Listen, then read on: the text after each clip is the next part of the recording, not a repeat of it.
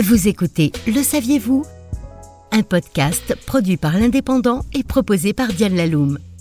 La peur du dentiste et le folklore associé aux douleurs des extractions dentaires, voilà un thème qui a la vie dure. La preuve avec une des expressions les plus utilisées dans notre lexique verbal pour définir le menteur dans toute sa quintessence, mentir comme un racheur de dents.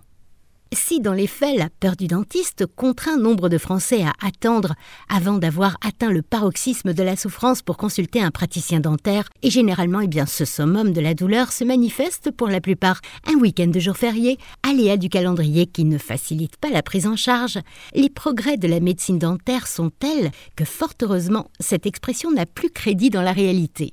Tout d'abord, il est important de souligner qu'elle ne concerne pas les dentistes, mais les barbiers itinérants du XVIe siècle qui allaient de village en village, armés de leurs pinces et tenailles, prodiguer leurs pseudo-soins aux villageois sur les places publiques et dans les foires, ce qui donnait lieu à de véritables spectacles afin d'attirer et par là même soutirer un maximum de bénéfices et rentabiliser la tournée, certains barbiers peu scrupuleux affirmaient qu'ils détenaient une formule secrète pour opérer une extraction indolore. Bingo, leur stand se remplissait illico.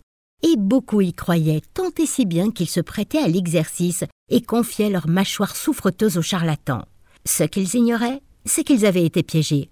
Comment? Le plus simplement du monde, car juste avant eux, entrer en scène de faux patients, à qui on avait au préalable collé une fausse dent à même l'emplacement de la cavité initiale qui manquait. L'arrachage s'opérait alors sans cri, car la dent n'existait pas. Pour les véritables malades, un orchestre campait juste à côté des barbiers, tandis qu'ils œuvraient à la force de leurs poignets dans la bouche du malade. Le plus souvent, ils s'allouaient le service des musiciens, et c'est dans une cacophonie de tambours et trompettes dissonantes, à dessein de masquer les hurlements du pauvre cobaye, que l'extraction se déroulait.